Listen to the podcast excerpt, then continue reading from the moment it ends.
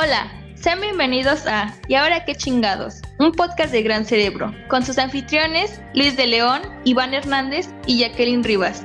Temas comunes por gente común.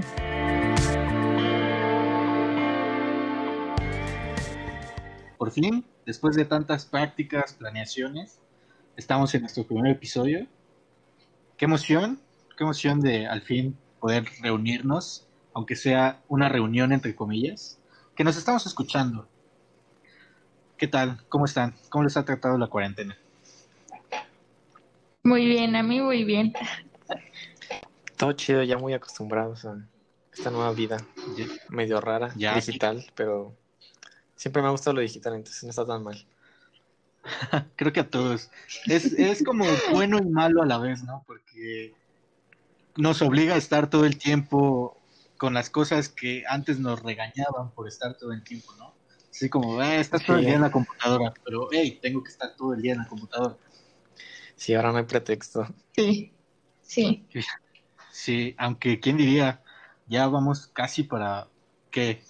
¿Cinco meses? Ya vamos para el medio año, cuando todo debía ser 15 días, ¿no? Sí, cuando recién lo anunciaron, la verdad, yo nunca, nunca, nunca me imaginé que fuera a durar tanto. Siempre seguía con la esperanza de que fuera un- muy poco tiempo y luego, luego volviéramos a la normalidad, pero pues no, nadie se esperaba esto. La normalidad desapareció, amigos. Ya no existe normalidad. Me choca la palabra nueva normalidad. Mm, Está mal usada, ¿no? Necesitamos un término de ciencia ficción mamalón para Sí, que sí. en el Sí. 2030 en los libros de historia suene, suene algo chido, que los niños aprendan algo chido, no que, ah, nueva normalidad, güey, ¿qué es eso? pues, entre nuestro, en nuestros temas comunes, hablados por gente común, ¿qué les ha parecido la educación en el encierro, amigos? ¿Qué les parece ya no ir a la universidad? ¿Cómo, cómo están viviendo esto? Bueno, pues mi situación fue un poco rara porque yo estaba en otro país de intercambio para estudiar en otro país, entonces que me tocara en medio de una pandemia fue así muy raro y todo aún más estresante, pero fue una experiencia chida y pues igual como a todos no nos, nos encerraron y las clases en línea empezaron.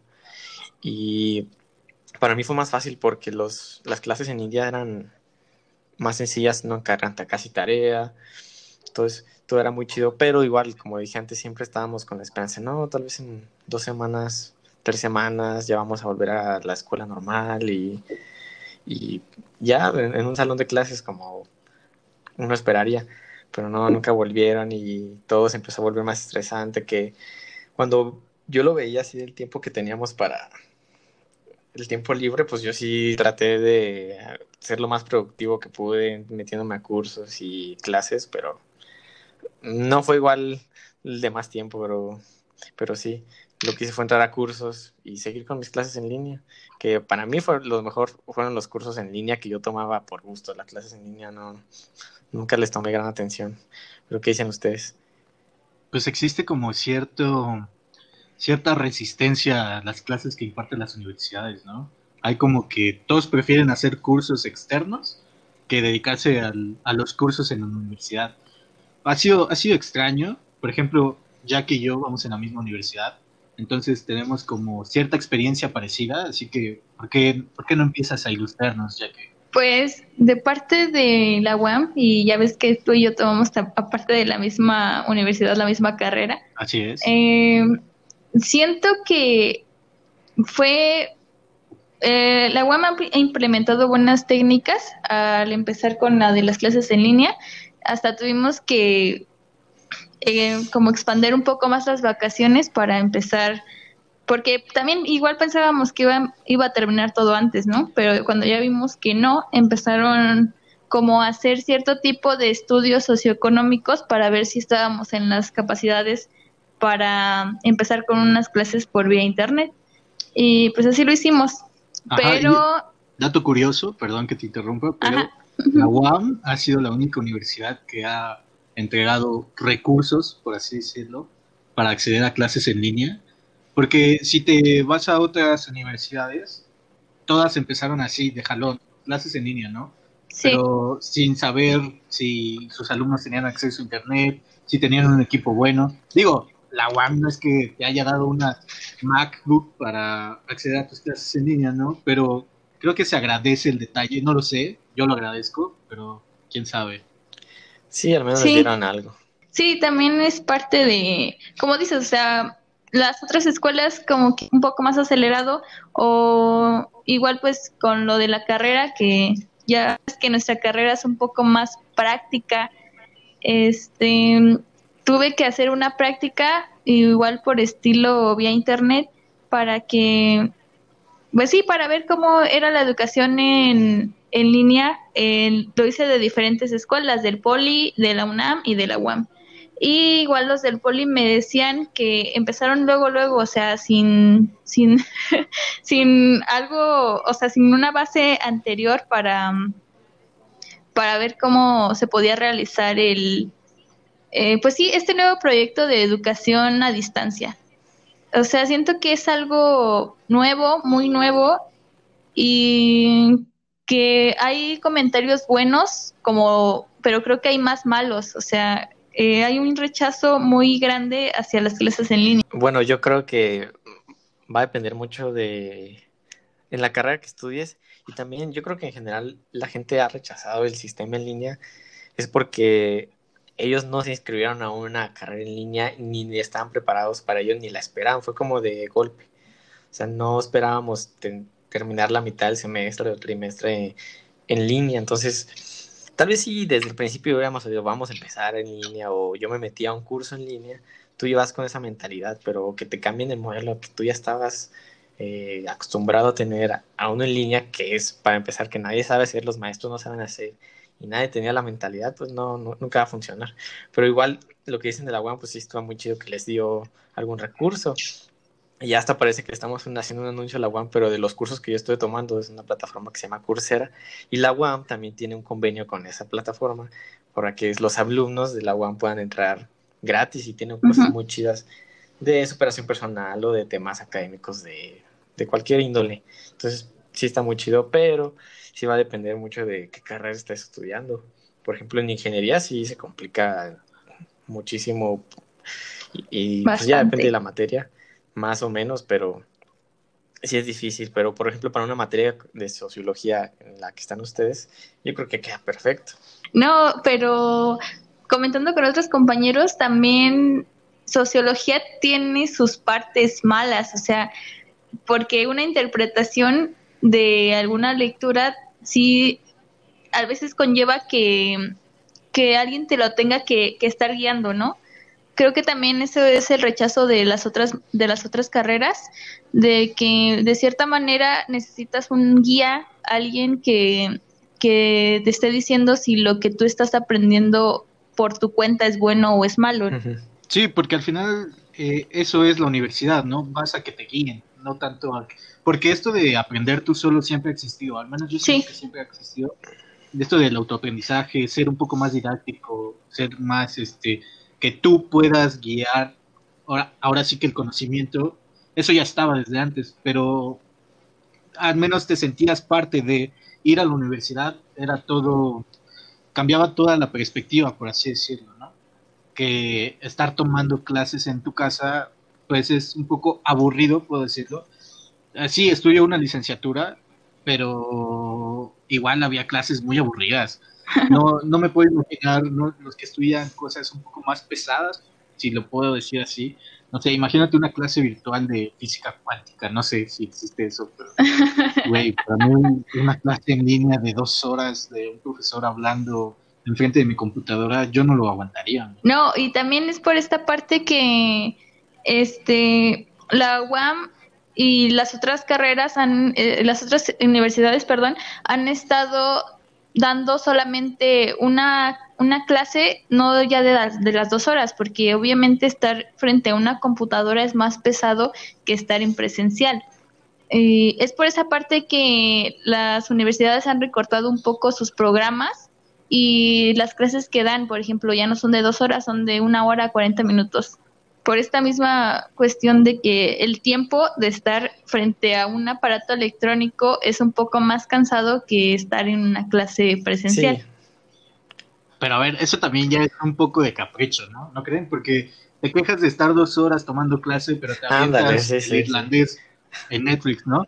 O sea, ¿qué, diferencia habría? Es, siento que es un poco de capricho, pero Deja tú, es que, igual y soy yo. Tal vez no que te canses, pero una clase de dos horas en línea te vas a distraer. O sea, es mil veces más fácil distraerte estando en una computadora. O sea, no. O sea, el profe va a estar hable y hable. Y, también yo creo que para los profes había sido difícil. Yo de las personas bueno, conocidos que tengo que son maestros, que les ha tocado dar clases en línea, también me dicen que es lo peor del mundo, porque igual sientes que le estás hablando a la nada, porque todos están ahí callados y nomás les preguntas algo y sí, sí, y ya, ¿no?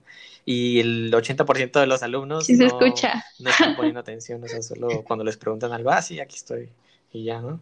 Sí, también por esa parte eh, existe como una desventaja, pero siento que esa desventaja ya es de cada uno, ¿no? O sea, si tú quieres estar en la clase bien, como se debe, pues lo vas a estar por el simple gusto de, de, que estás estudiando. Sí, y eso hablando de la universidad, pero no, se ha puesto a pensar usted de la prepa, la secundaria, la primaria, incluso el kinder. Mi hermana es maestra de kinder y ella le tocó dar clases en línea y a mí se me hacía así una tontería porque, o sea, aquí los niños de kinder van a estar ahí, pero impresionantemente, o sea, es nada de otro mundo agarrar un iPad y ponerse una videollamada y obviamente están los papás ahí como que no se distraigan y que le hagan caso a la Miss, ¿no? Pero también ellos estaban muy adaptados, o sea, increíblemente no fue mayor problema para ella. Pero también yo creo que es, ha sido diferente para cada nivel el reto de tener una clase en línea. Sí. Claro, hablamos de nosotros como universidad, entre comillas, siendo un poco más maduros, pero por ejemplo, mi hermanita, mi hermanita, bueno, ya va en secundaria, mi hermana, eh, sus clases en línea eran un chiste. Eh, era así, el profe de educación física estaba sentado en el escritorio y les decía, a ver, párense, vamos a hacer ejercicio. Todos párense, quiero ver sus cámaras y vamos a hacer sentadillas. Y, y, yo acostado en el sillón ahí al lado, así como, neta, o sea, no pudimos como que ok, no, tomen educación física, no es como necesario una clase en línea de educación física, ¿no? Ajá. Pero en cuestión a lo que dices, Luis, de que los morritos están muy acostumbrados, sí, es, es increíble ver cómo ellos, incluso solos, puede que ni siquiera sus papás estén ahí, ellos solos agarran lo que sea, un dispositivo electrónico, computadora, celular, y se ponen a, a sus clases en línea y envían sus dibujos, no sé qué hagan en Kindle, ya se me olvidó sus recortes, no sé, sus figuras de plástico. Y, y, creo que ellos son los que más disfrutan, ¿no? Sí, yo creo que sí. Se aburren menos. Mi, mi mamá también es directora de, de un preescolar y veo sus clases y, digo, men, esto es mucho más divertido que mi clase de teoría sociológica. Sí, fácil. Porque yo no puedo hacer recortes. Y ya, si juntas todo claro. eso, ponerme en perspectiva a ver a todos tomando y comunicándose pues, con dispositivos móviles o plataformas. Sí, se me hace así como de película, así de futurística, en un mundo en que ya, por alguna razón, que ahora fue un virus, no podamos salir para nada. Y a mí se me hace impresionante, me asusta, pero también se me hace chido de las innovaciones que podemos llegar a tener. Y, por ejemplo, con los servicios que ahora también tenemos, que pues para tener, estar en la pandemia, pues nos caen súper bien de los servicios de entrega, de pedir cosas por Amazon, lo, lo que sea, o sea, se puede vivir fácilmente sin salir de la casa, eso ya nomás es salir a capricho, yo digo. Es mejor que estar en cuarentena que en pleno 2020, ¿no? Imagínate un 2009 en cuarentena, cuando Facebook apenas estaba iniciando, cuando no existía Amazon. Bueno, ya existía, ¿no? Pero creo que era muy leve, solo en ciertas regiones. O sea, todo muy, muy, Netflix no, no estaba. Mucha gente como igual la gente no se hubiera vuelto tan ah, claro, porque no había manera de saber tanto, no había manera de comunicarse como ahora. ¿Quién sabe? Hubiera estado muy raro. Sí. Hubiera sido muy diferente, perdón.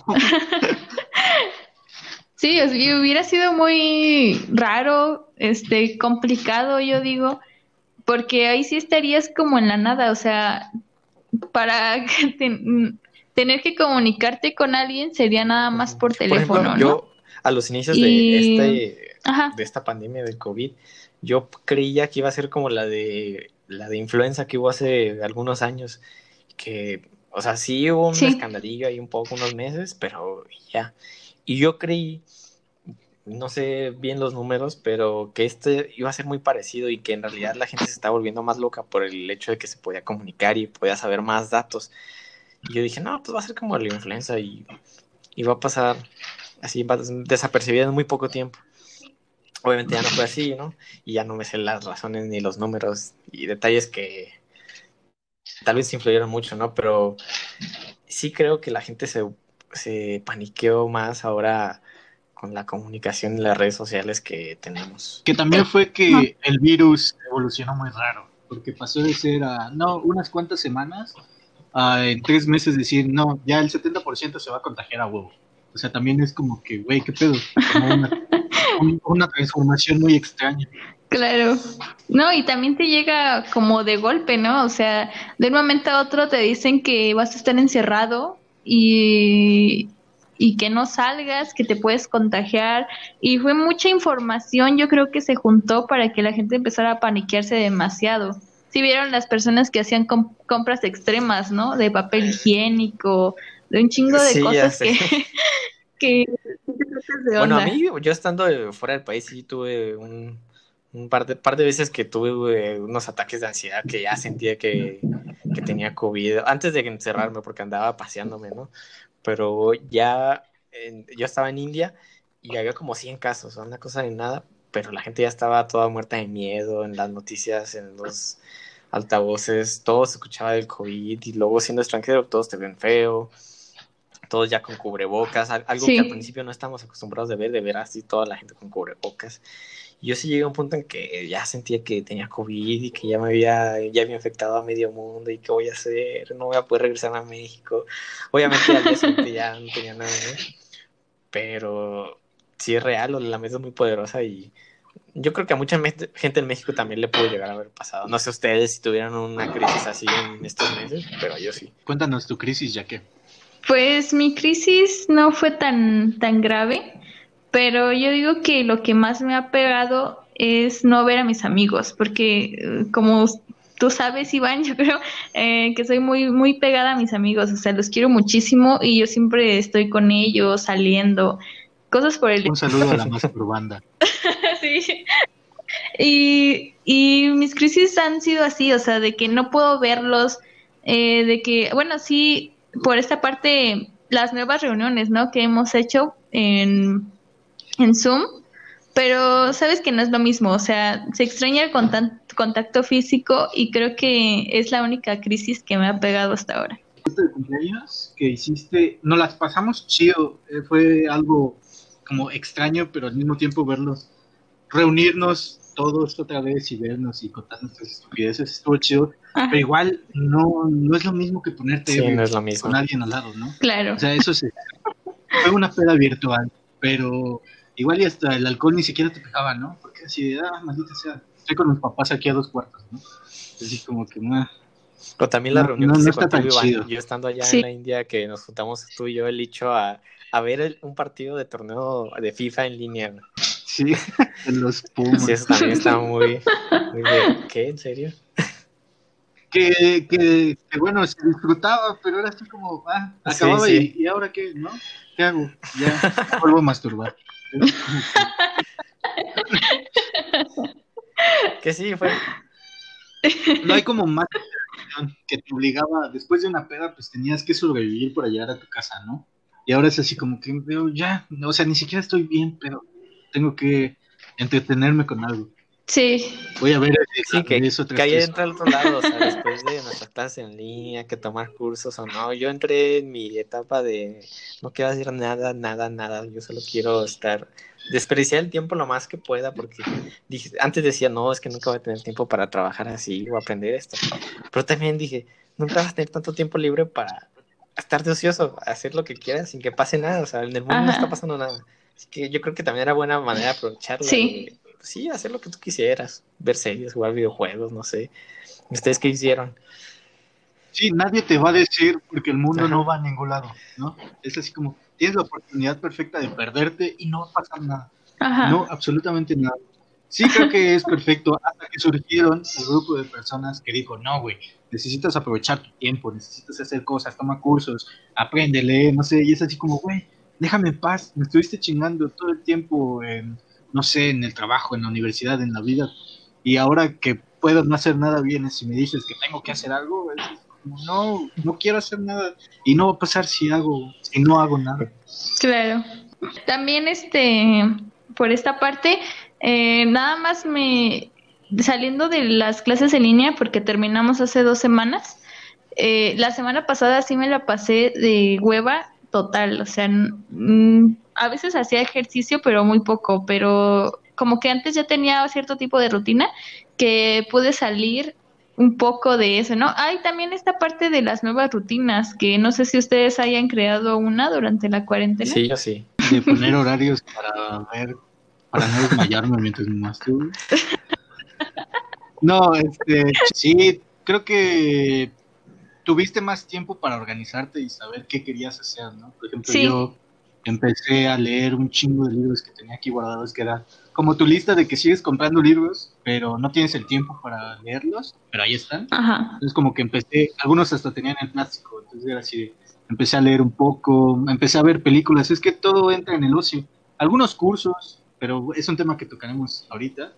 Pero hasta ahí tampoco es una dinámica rigurosa. Fíjate que yo de, dentro de mi rutina de ocio, sí tenía que salir a, a, que, bueno, al menos yo que podía, que estaba en, en, la escuela, como encerrado en el campus, tenía una hora exacta de salir a jugar badminton. O sea, de, de moverme, de hacer ejercicio, porque si no, me deprimía en el día, o sea, si no hacía ejercicio, si no me daba el aire, te lo juro que me deprimía y me la pasaba dormido todo el día y no hacía nada. Entonces sí, armé mi rutina de todos los días a las 5 de la tarde, salíamos a jugar, y, porque si no salíamos, así de... Dormíamos todo el día sin hacer nada y te sientes mal, así que, que no quiero hacer nada. Y, y, después de eso, pues nomás ver películas, eh, hacía videollamada con mi novia que estaba en México y nos poníamos a ver películas y ya dormir, comer, jugar, ver películas y se repetir. De hecho, los días ni los sentía como días, era como un ciclo así repetitivo. Solo el tiempo pasaba. Así yo lo sentí. Sí, o sea, se pierde el tiempo, o sea, ya no tienes eh, el sentido que antes tenías de que en la mañana voy a la escuela, después este, estoy con mis amigos un rato, y después llego a mi casa, ¿no? O sea, como que ese, te has perdido del tiempo y ahora tu tiempo es nada más eh, ver películas, hacer ejercicio, dormir y ya lo que más, lo que, lo que, las otras cosas que quieras hacer. Sí, que igual cada quien ya sabrá si, si quiere hacer algo productivo, aprender cosas, que también está chido, ¿no? Pero si también no quiere hacer nada, también está chido. Y por esta parte, ¿ustedes han tomado cursos en línea? Yo me puse a hacer un curso de programación de Python, justamente en Coursera, y ese sí lo acabé y todo. Me metí otros dos más, pero fue cuando empezó mi etapa de ocio y ya no los acabé. Pero Coursera, muy chido, se lo recomiendo. Si son de la UAM, es gratis. Ajá. ¿Qué, qué cursos tiene? ¿De qué mm, tipo? Pues tiene académicos. Por ejemplo, yo de ingeniería encontré pues muchos de los temas que yo veo, pero aparte tiene como cosas así de como superación personal o de en el trabajo, cómo redactar correos en inglés, por ejemplo, o métodos de aprendizaje, o no sé, cosas así para mejorar tu estilo de vida, pero como de estudiante también hay cosas así muy chidas. O meramente académicas, ¿no? Y te dan un certificado y todo cuando acabas. ¿Y tú, Iván? Pues yo me metí a Creana, digo a Creana, qué estúpido. Yo me metí a eh, Doméstica, que es un poco más, digamos, cursos para desarrollar tu creatividad algo así como cualquiera puede dibujar, pero hey, aquí hay cursos chidos. Entonces, sí, me metí algunos sobre, más que nada, de escritura, de guiones, de, no sé, para aprender a escribir bien sobre cosas que quiero hacer, pero siento que al final no fue muy trascendental, o sea, fue un curso que se toma por un tiempo y ya no hay más, no sé, no siento que siento que aún falta mucho para que esta época de los cursos en línea realmente sirvan para algo. No digo que no sirvan para algo, sino que no hay mucha, o sea, si terminas un curso de cinco clases sobre cómo, no sé, aprender en After Effects alguna animación, pero no hay nada más, no hay algo que realmente, igual y alguien me puede aprovechar, en mi caso no lo hice, entonces me alejé mucho de los cursos, tomé dos, uno incompleto, pero hasta ahí, ¿y tú ya qué? Yo tomé dos de pintura, en doméstica también, y había tomado los de Creana, que está dando cursos gratis eh, al mes, pero, o sea, el curso nada más dura un día. Lo, lo tienes que ver todo en un día, ¿no? y no me acuerdo de qué eran, igual algo de artes, ¿no? Y también había estado viendo que hay una página que se llama México X, que también da cursos eh, sobre asuntos, mm, podría decir un poco más como profesionales, ah, porque fueron, bueno, es que los cursos se los habían dejado mi mamá. y, y entonces pues ya los hice, ¿no? Y los cursos eran sobre... Ah, tiene muchas cosas, ¿no? Ajá, eh, eh, pero sí eran más un poco más profesionales, por ejemplo, lo de los riesgos, ya que mi mamá es profesora, pues era de los riesgos de la escuela, era sobre, eh, uno era de geo, geociencia, geociencia política, algo así. Y no me acuerdo cuál era el otro, pero están muy buenos, también los pueden checar. Pues ya que hablamos de esto, de los cursos y plataformas en línea, digamos que es las plataformas que usamos, las aplicaciones que usamos, que antes eran como un capricho y de repente se volvieron necesarias, no sé, Uber Eats, así decirlo, ¿no? Sí. O cualquier envío de cosas, tienda en línea. ¿Cómo, cómo lo han disfrutado? ¿Ha sido, no sé, una cuestión de que qué hueva? No, ¿Lo han hecho? ¿No lo han hecho? Sí, por mi parte, yo creo que lo que yo he hecho es este que, que siento que también son como caprichos, ¿no? Por ejemplo, pedir ropa, sí lo he hecho, lo he hecho por Wish. Y me llegó tarde, pero sí me llegó bien. Y también, igual de la comida, pues nada más cuando se antoja una hamburguesa, cosas, cosas así. Pero siento que igual es como un poco más de capricho aunque siento que también por esta parte lo de los Ubers, Didi y todo eso se va a poner un poco más de popularidad cuando termine la cuarentena, ya que mucha gente no va a estar queriendo salir en transporte público porque va a ser como el pico de los contagios. Pues sí, yo de lo que más sé, yo siempre he sido súper fan de Amazon y si tienes Amazon Prime y vives en la Ciudad de México, no, está bien chido, o sea, te llega al día siguiente lo que quieras demandado de cosas y a ellos, aunque no, aunque no sea cuarentena, yo todo lo trataba de pedir por Amazon, yo ya estaba bien acostumbrado. Entonces, para mí estaba bien chido y, por ejemplo, de otras cosas tal vez que no son de servicios y plataformas que a mí me han gustado usar o que ya antes no, yo creo que no se me habían ocurrido, ocurrido usar, eh, Netflix Party y ese tipo de cosas ahora que estaba lejos de mi novia, siempre acordábamos, pues ver una película juntos y me di cuenta que había no había una aplicación porque ella quería hacer videollamada y aparte estar reproduciendo la misma película entre los dos y en Netflix parece se puede, pero nomás es con texto. Hay otra que se llama Cast, que ahí reproduces una pantalla, la pantalla de uno de los dos, pero no puedes poner videollamada. Eh, lo puedo hacer en Discord, pero está muy complicado. Entonces yo creo que ahí también le falta un poquito de desarrollo porque la gente no lo usa, pero ahora la gente la empezó a usar y aunque no estamos en cuarentena es muy chido usarla de si está en su casa y yo en mi casa, de ah, pues vamos a ver una película juntos. Que lo que hacíamos era poner Netflix para y aparte una videollamada en Zoom y ya, lo voy a seguir usando después de la cuarentena, pero sí me gustaría que alguien desarrollara una aplicación específica donde ya pueda hacer todo eso chido. Yo creo que va a haber... Eh, Qué bueno, todos, todos concordamos con que son caprichos. O sea, estas, nuevas aplicaciones, formatos y todo siguen siendo caprichos y problemas de primer mundo, aunque México no sea el primer mundo, pero siguen siendo problemas de gente que no tiene un problema en sí, ¿no? No es como que digamos, ay, maldito sea, me voy a morir de aburrimiento porque no pago Netflix. O sea, no, es, es un capricho de que estás encerrado y a huevo quieres hacer algo. Pero, no sé, por azares del destino, no sufrimos y estamos chidos. ¿Creen que a partir de esta cuarentena se desarrollen nuevas plataformas, aplicaciones que, no sé, beneficien en algo o ayuden al ocio. ¿Qué, qué, Creo que sí, ¿qué opinan? se, ahorita se descubrió el, gran mercado que hay y lo poco desarrollado que está en la plataforma. Así, empecemos por la más básica que es de videollamada. De las más populares, Zoom o, o Meet de Google, pero ninguna de las dos está muy, muy bien desarrollada. Por ejemplo, Zoom tiene acusaciones de que no tiene privacidad y que te ahí te da la cámara con y, y yo de las pocas veces que he usado se me hace corte y, la gente ni sabe usarla. Creo que sí debe haber y, sí. mejor porque saber más ya aunque no estemos en cuarentena. Sí, claro, o sea, yo creo que se va a extender muchísimo porque ya sabemos que tenemos todos esos beneficios que ya no hace falta salir, ¿no? y, siento que después de la cuarentena va a seguir todo esto, o sea, va a seguir em, expandiéndose lo de los servicios, lo de que ya todo es más sí, yo Creo que va a marcar un antes y un después. Y tecnológicamente, más rápido que se puede ver y, y que se va a ver. Sí.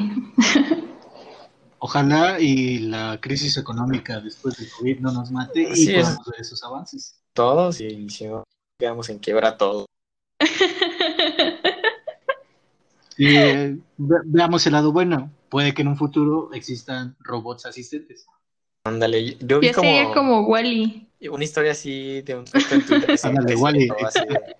de que las grandes compañías eh, se juntaron y quitaron a todos los gobiernos y hicieron drones que van y te hacen la prueba a tu casa y cosas así, pues medio que son chidas de que sí pueden pasar, que las grandes compañías que tienen Sí, ya ahorita cualquier teoría conspirativa es, como suena creíble. de la vida. Hasta para entretenerse está chido. Sí, o sea, que igual no, hay que confundirlas con las fake news que salen aquí, ¿no? en México, te van a matar las neuronas con el con el termómetro y esas cosas, ¿no? Esos ya son más de, de tíos, ¿no? Bueno, pero hablando de, cosas que creemos más en hilos de Twitter que en noticias verdaderas, pues hablemos de las fake news. Que vaya, vaya noticias que nos traen, no sé cómo llamarlos, estas personas, estos individuos, que para mí son genios. estos entes omnipresentes, ¿no? Que, están ahí creando algo. Sí, güey. Claro. Sí, no, no. O sea, güey, la mente de estos güeyes es como el meme del vato con un cerebrote y de lentes en una de ruedas. Porque, ¿de dónde lo sacan? O sea, ni siquiera el escritor del Hobbit ni de Juego de Tronos, güey, George Lucas no se hubiera inventado estos, estas joyas, porque son joyas. Son joyas, eh, sí. Son joyas. Si, si juntaras a los tres tipos gordos que están escribiendo estos en el sótano de su mamá, güey, haces una saga que destrona a Star Wars, a, Viaje de las Estrellas, a, cualquier escritor reconocido de ciencia estos güeyes te lo aseguro lo pueden hacer. Sí, sí, sí, sí. Sí, o sea, la desinformación y, y no, o sea, yo creo que la gente que, que lo cree, ¿por qué creen ustedes que lo cree? Pues ignorancia, pues ¿qué más? Ay, es... Güey, pero ¿estás seguro de que todos alguna vez su mamá se ha acercado y les ha dicho, oye hijo, si será cierto esto que acabo de ver en Facebook? y, ni modo que le digas, ay mamá, cállate, eres ignorante. No, güey, o sea, ¿por qué entra la duda, no? ¿Será tal vez de que el, eh, ya existe tanta información que no somos capaces de filtrarla correctamente? Yo pienso que es eso. Yo creo que es eso, sí. Creo que porque nosotros ya sabemos, ¿no? yo creo que alguno de nosotros ha caído en alguna fake news yo creo que, termina descubriendo que obviamente es mentira. Tenemos el sistema y dejas de confiar. De completo de cómo son las redes. Es gente que yo considero muy inteligente y que también está con una idea de alguna fake news muy arraigada y que jure y que es verdad. Y ahí es como, mm, ¿qué está pasando aquí? O sea, ¿por qué tú me estás diciendo esto, no? Cuando yo sé que es alguien respetable.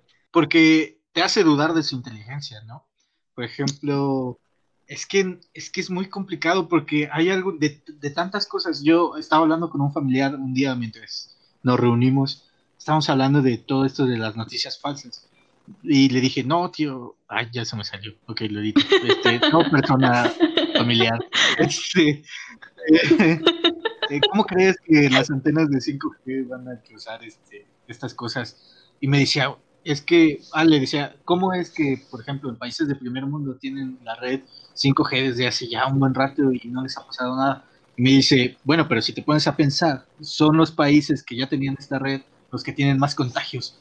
Entonces dije, ay cabrón, o sea, esa respuesta fue un poco lógica a que alguien que te comparte una, una noticia falsa, ¿no? O, tal vez ya, ya has escuchado tantas noticias falsas o tanta, no sé, estupidez, que cuando alguien te contesta con algo coherente o mediamente coherente, dices, ay, güey, o sea, por ahí podría irme. Pero, pero es como las teorías conspiratorias, ¿no? Que las vemos, las leemos, las son divertidas. Son verdad. Sabemos que son, divertidas, con eso nos divertimos. Y cuando los adultos entran en esta onda de que también creo que es un tipo específico de comedia. Porque para tener que platicar, ¿no? Nosotros ya sabemos que es comedia. Sí, claro. pero nosotros ya sabemos que es comedia. O sea, ahorita las redes sociales es comedia ácida. Está chida, a mí me divierte mucho. Pero cuando las personas, no sé si mayores o las personas que aún no entienden este, esta onda de cómo son los memes, entre comillas, ahorita, como que caen mucho en eso y entonces ahí entran las personas que quieren, no sé si manipular, eso sonaría muy extraño, pero igual sí manipular el cómo piensa la gente respecto a cierto tema, porque no creo que sea que un güey se puso a escribir noticias falsas y las compartió nada más por divertirse. Hay alguien que está haciendo ese esfuerzo hay alguien que está pagando algo, no creo que sea gratis, entonces podría aprovecharse de eso, pero no lo sé, eso ya es muy conspiratorio. Si, es a propósito y que genera ingresos, pues, genera visitas a algún lado que se termina convirtiendo en dinero, simplemente flujo de gente. Claro. Claro, o sea, la manipulación de las fake news es que carga un buen de gente que lo cree, que lo comparte, que ve las páginas, que busca videos, eh, es como una red. Sí, está, está muy difícil, como que ya, ya es algo que se va a quedar. Es muy difícil que logremos como hacer a un lado la desinformación, pero hay, pero estamos hablando de que estas noticias falsas o fake news, como le quieran llamar, estos temas estúpidos de conversación eh, están generando algo que eh, actualmente es muy peligroso.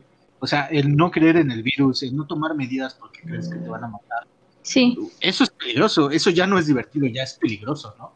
Y es cuando dices, ay, güey, ¿no? Es como decir, oye, tía, vaya al hospital y que te diga, no, no, es que ahí me van a matar, y ya, eh, tía, se va a morir de todos modos. No, es así como, vaya al hospital. Sí. Sí. Entonces es ahí cuando ya no es gracioso y es cuando todos deberíamos decir, oye, ya no es gracioso, no deberíamos compartir este tipo de cosas. Y porque le quitan el chiste, ya no es divertido, ya ya no es como leer un hilo de Twitter que dices, ah, qué cagado, y ya lo pasas. O sea, no pasa nada. Pero este tipo de personas un día me llegó, no sé, por un contacto que tenía por ahí, un audio de WhatsApp donde un taxista hasta decía su nombre y de dónde era, que decía que, oiga, no salgan porque la Guardia Nacional me va a matar. Así como, güey, pero, en primer lugar, ¿por qué me envías esto? Sí. Y en segundo, ¿no te da pena que la gente sepa que estás compartiendo este tipo de cosas? O sea, por favor.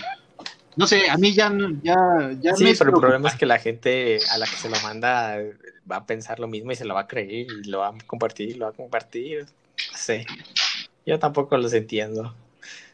Una red interminable. Como, como cadena de favores, solo que ahora es cadena de Sí, deberían tomarse lo más relajado. Sí, no deja de ser ver teorías conspirativas del coronavirus, ¿no? Porque es algo que afecta a todo el mundo y que nos ha cambiado tanto que sí te pones a pensar cosas locas y es entretenido, vaya. Claro, igual y luego te pones a pensar de cómo surgió y ahí es cuando empiezas a hacer un buen de cosas, de decir muchas cosas que a veces no tienen una base, pero yo digo que igual, o sea, ellos piensan lo que dijo Iván hace rato, ¿no? O sea, como una base de que no, pues suena coherente para mí. Igual nunca vamos a saber la verdad absoluta de las cosas que han implicado estos últimos meses. No, y menos políticas económicas de todo el mundo es muy complejo. Nunca vamos a saber en realidad qué pasó, la verdad absoluta.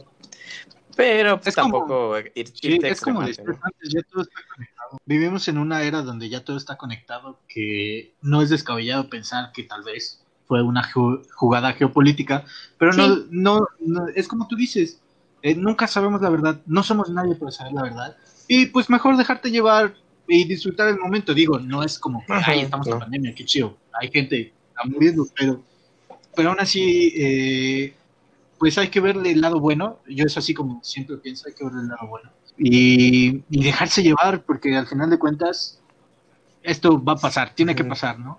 Eh, va a haber consecuencias buenas o malas. sí, pues no se puede vivir con miedo, estresado. Hay que sacar lo mejor de esto. Y aprender. Y disfrútalo ahora. Disfrútalo lo que se puede. disfrútalo ahora porque nunca vas a tener tanto tiempo para el ocio. por favor. Sí, esto sí. Hablando de ocio. ¿Cómo llevan su ocio? ¿Ha cambiado su ocio de antes a ahorita? O sea, ¿realmente lo podrían llamar ocio? El mío no ha cambiado, la verdad. Solo eh, creo Solo que... veo videos de YouTube de cualquier tema en específico. Últimamente me he puesto a aprender de cámaras y así. Eh, ver películas, escuchar música. Y ya es todo lo que cualquier simple mortal haría, yo creo. eh, casi lo mismo. Igual no siento que haya cambiado mucho, pero mm, siento que ahora el ocio es todo el tiempo. O sea, todo el tiempo ya es ocio. Ya ni es tan divertido. Y, ajá, ya no es tan divertido. Porque, o sea, antes el ocio era llegar a la casa y no hacer nada, ¿no? Pero ahora es estar en tu casa y no hacer nada, y eso es lo que haces todo el día. Igual ah, sí. o sea, esto lo estamos hablando desde vatos que no tienen que trabajar y que solo tienen que estudiar, ¿no? Pero, güey, pobre de la gente que hay que salir a chingarle con en media pandemia, ¿no? O los que tienen preocupaciones mucho más grandes que, por ejemplo, que ver en Netflix, ¿no? O sea, ahí sí, Está, está complicado, pero si nos ponemos a pensar en todo esto, verga, nos vamos a deprimir en conjunto y ya mejor nos suicidamos. mejor no. Pues no.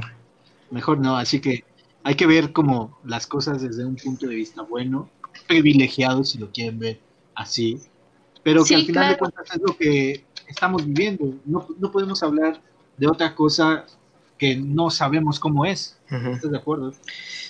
Y yo creo que ahorita que, eh, bueno, al menos ustedes ya terminaron trimestre y yo también acabé mi semestre, que vamos a volver a iniciar casi seguro otra vez en línea, verlo con mejor cara, ¿no? Tal vez ya apuntando mejor hacia qué funciona y no, y, aprovecharlo mejor, ya sabiendo a lo que nos vamos a enfrentar, lo que nos queda del año.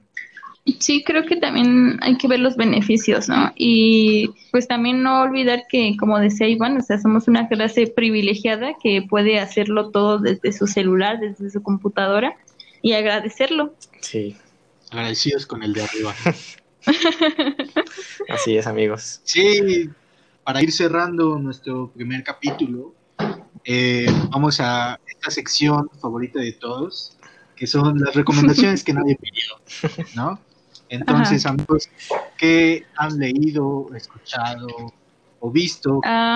de leer, es el último libro que he leído, el de Siddhartha de Hermann Hesse, y que habla sobre la historia de Siddhartha, que es un hombre eh, hindú que busca la iluminación, o bueno, esa es su lucha por buscar la iluminación, por buscar qué es lo que está, qué es lo que hay más aparte de lo material es una buena lectura. Es parte está muy fácil y muy sencilla. Bueno, si estudias filosofía y te gustan las obras fuertes, ya sabes que leer. ok, de escuchar, era una banda es nórdica, se llama Bardruna, Bardruna, pero se escribe como Guardruna, que habla sobre temas de nórdicos, o sea, de la religión, de la, pues sí, de religión nórdica, podría decir. Y mitología. Mitología nórdica, sí, es el Valhalla, Odín, todas esas cosas. Y de este, de ver era un em, episodio, era un canal de YouTube que se llama Watercolor Shiba Shibasaba espérame. es de es de un viejito, eh, es de un viejito japonés que sube sus pinturas y sube el proceso de cómo, cómo pintar en acuarela, si los interesa pintar en acuarela en estas en esta cuarentena. Sí, se llama Watercolor Shibasaki. Shibasaki. Pues, Muy suena muy interesante, Jackie. Muy bien. Tú, Luis, Eh, yo de música les voy a recomendar una banda que se llama Polo y Pan. Es música electrónica, pero no sé, no sé si estoy en lo correcto llamarlo psicodélico, pero a mí me parece un poco psicodélico. Está muy relajada, como para tenerla de fondo mientras haces algo, o solamente escucharla. Está muy chida, tiene como de muchos estilos. Creo que es francesa la banda, pero está muy buena. Si les gusta lo electrónico y así medio, medio a pararte unos viajes, está chido. Y yo no he leído, pero entonces les voy a recomendar una película que se llama Queen and Slim.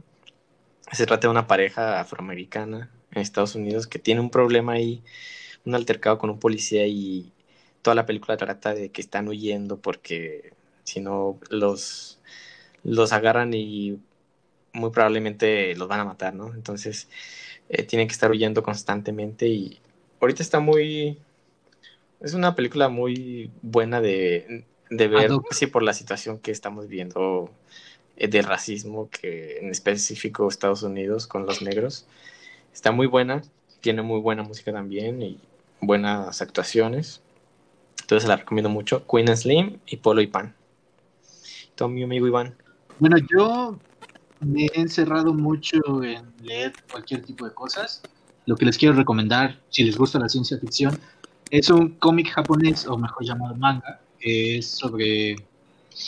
Es como el líder en la ciencia ficción de los cómics, que se llama Gantz, la obra se llama Gantz, trata sobre, eh, digamos, aliens, eh, pistolas futuristas, temas con la muerte, Está muy chida, se les recomiendo si la logran conseguir. De escuchar, ando muy clavado con el álbum de Turn On the Bright Lights, que es de Interpol. Muy buen álbum, muy chido, se los recomiendo que lo escuchen enterito, así, seguido y entero. Y que lo escuchen literalmente, no lo pongan de fondo lo que sea, se dediquen a escucharlo. Tiene canciones muy chidas como mi favorita, que es Say Hello to the Angels. Y de ver, he estado muy clavado con una serie que se llama Psycho Pass, que igual, perdónenme, no soy otaku, pero me gusta esta onda. Eh, que es una serie anime, eh, que obviamente son monos chinos, pero tiene Sí. una onda policial bastante buena, tiene algunos guiños sobre teorías este, literarias como las que... La teoría del hermano mayor de George Orwell, eh, algunos eh, teorías sociológicas bastante buenas, pero no deja de tener su lado policial, por así decirlo. De hecho, es muy recomendable verla ahorita porque trata sobre esta onda de datos personales en Internet, cómo nos comunicamos en el futuro, eh, si le dejamos nuestra seguridad a un solo organismo. Todo este tipo de cosas creo que las, las aborda muy bien. Obviamente tiene su toque de drama, si no sería muy aburrido. Pero sí, se los recomiendo. Está en Netflix. Psycho Pass. Muy Muy buena. bien, muy bien. Y muy bien. pues así es como llegamos al final de nuestro primer capítulo. Al final creo que salió bien. Todo bien. ya lo veremos después. Eh, pues muchas gracias amigos por hacer este primer capítulo que esperemos sea el primero de muchos. Esperemos que sí. Y Sí. esperamos los comentarios de todos ustedes en nuestras redes sociales. Nos pueden encontrar como Gran Cerebro en Facebook, Producciones Gran Cerebro en Facebook, en Twitter como Gran Cerebro, arroba Gran Cerebro, no hay pierde. Y pues nos escuchamos pronto. Pues nada, Chido, ahí nos vemos. Ahí nos vemos.